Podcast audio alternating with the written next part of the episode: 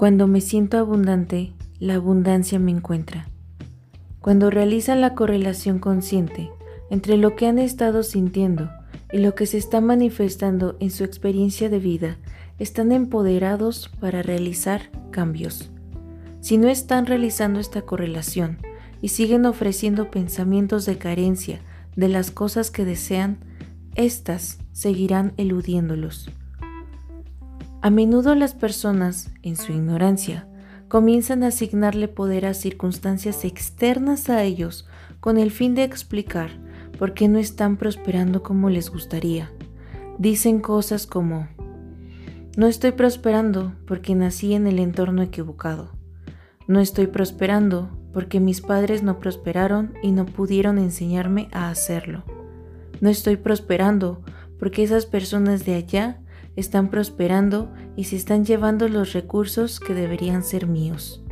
No estoy prosperando porque me engañaron, porque soy indigno, porque llevé una vida equivocada en una vida pasada, porque mi gobierno ignora mis derechos, porque mi esposo no ayuda, porque, porque, porque. Y deseamos recordarles que su falta de prosperidad es debida únicamente a que están ofreciendo una vibración distinta a la vibración de la prosperidad. No pueden sentirse pobres y vibrar en la pobreza y luego prosperar. La abundancia no puede encontrarlos a menos que ustedes ofrezcan vibraciones de abundancia. Muchos preguntan, pero si no estoy prosperando, ¿cómo voy a hacer para ofrecer la vibración de prosperidad?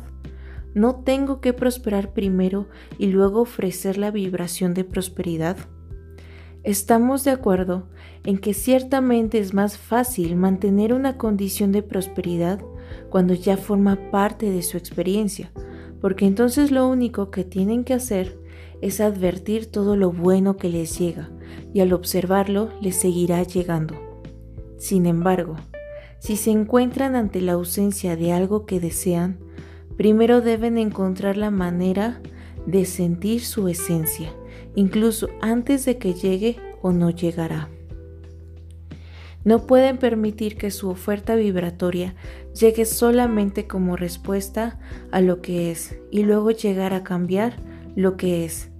Deben primero encontrar la manera de sentir la emoción o la satisfacción de los sueños que no se han cumplido en la actualidad antes de que estos sueños se hagan realidad.